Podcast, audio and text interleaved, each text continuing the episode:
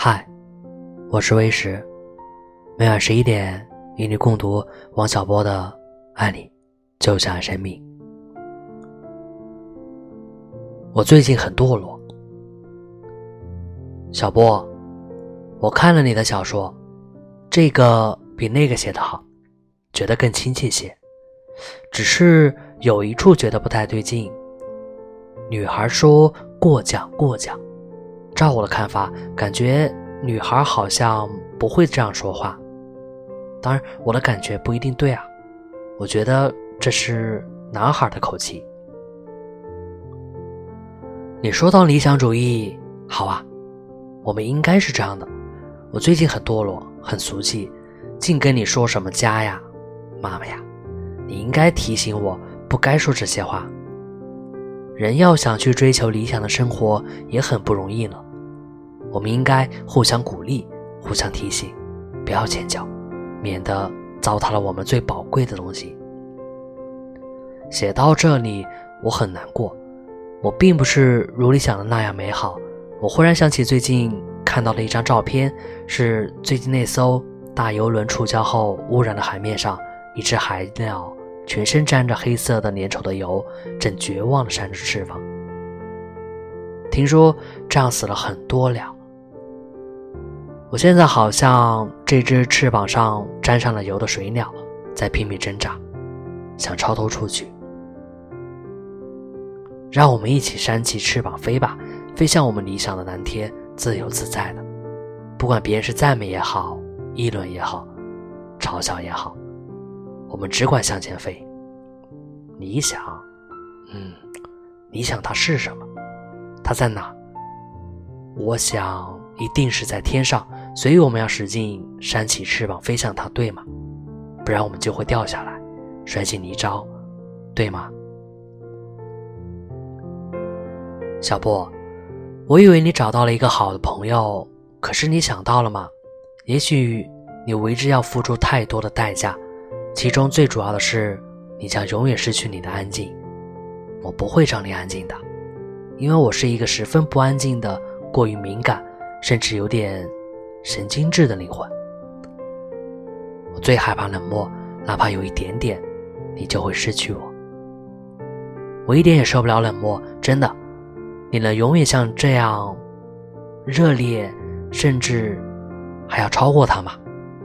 你能永远满足我的要吗？你说过，要对于我来说就是给。你能永远这样想吗？而且我还很。爱妒忌，我甚至妒忌你小说里的女主角和那个被迷恋过的小女孩。我是不是很可笑啊？简直有点变态心理，你受得了吗？听人家说，女人的妒忌是美德，是吗？那证明我很爱你，不愿意你的感情被别的什么东西分去。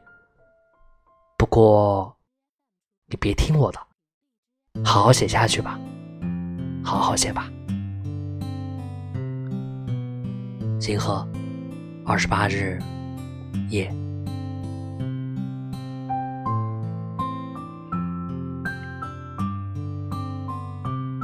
你知道你有多好吗？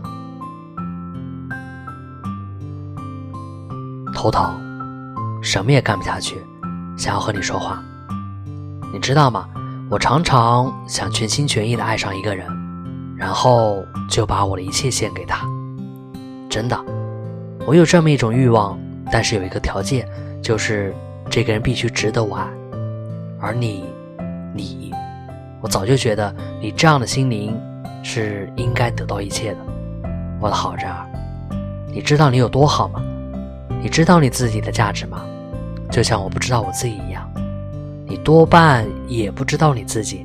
记得那是我们认识之初，有一次你对我说：“有的人是无价之宝。”我是多么感动啊！对了，我常常这样想：谁把我放在心里的这种位置上，我才能把自己的一切给他。不能给一个不咸不淡的人，不能给一个不冷不热的人，不能给一个不死不活的人，因为他不配，他根本不配。我要爱，就要爱的热烈，爱的甜蜜，爱的永远爱不够。我凭什么要求这样的爱呢？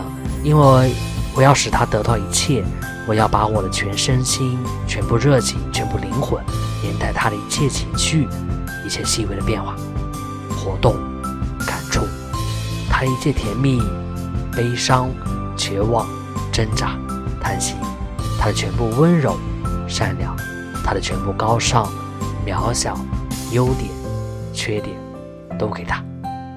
当然，还有我的愿望、幻想，一切一切。我幸福的忆起你过去说过的，你喜欢我的心灵一举一动，真的，你真的觉得它很有意思吗？它能给你带来快乐吗？其实，它不是也很平凡、很普通吗？哎，人生啊，人生，是不是有人说过，人生是宇宙的秘密？我们走啊走啊，不停的走，也不知道去哪去，是做什么。那一次，你一个劲的对我说：“你一点也不古板，不古板，好像是一个什么新发现似的。”我心里真得意，我高兴让你发现我是一个你所希望的人，而且比你想的还要好，让你得到意外的惊喜，让你惊喜的感受到我们是多么一致，多么和谐。我们俩就是一首。和谐的唱不完的歌，什么时候我们的歌停止了，世界就会变得暗淡，没有了生气。你说是不是？那个时候，世界就会像一支变了调的糟糕的曲子。你说是不是啊？哎，我可能真的是病了，说了许多胡话。你可能早就不耐烦了。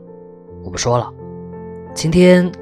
我看到巴金写的一篇回忆文章，上面说四川人喜欢说话，你一半血统是四川人，所以你能写小说，能对人们滔滔不绝地讲些美妙的事情。你还问我你是不是干这个的材料了？听听巴金的说法吧。好了好了，再见，明天再给你写。很想星期三去见你，但是又怕感冒不好，生老病死啊。哪一样也逃不过去佛教的沉静。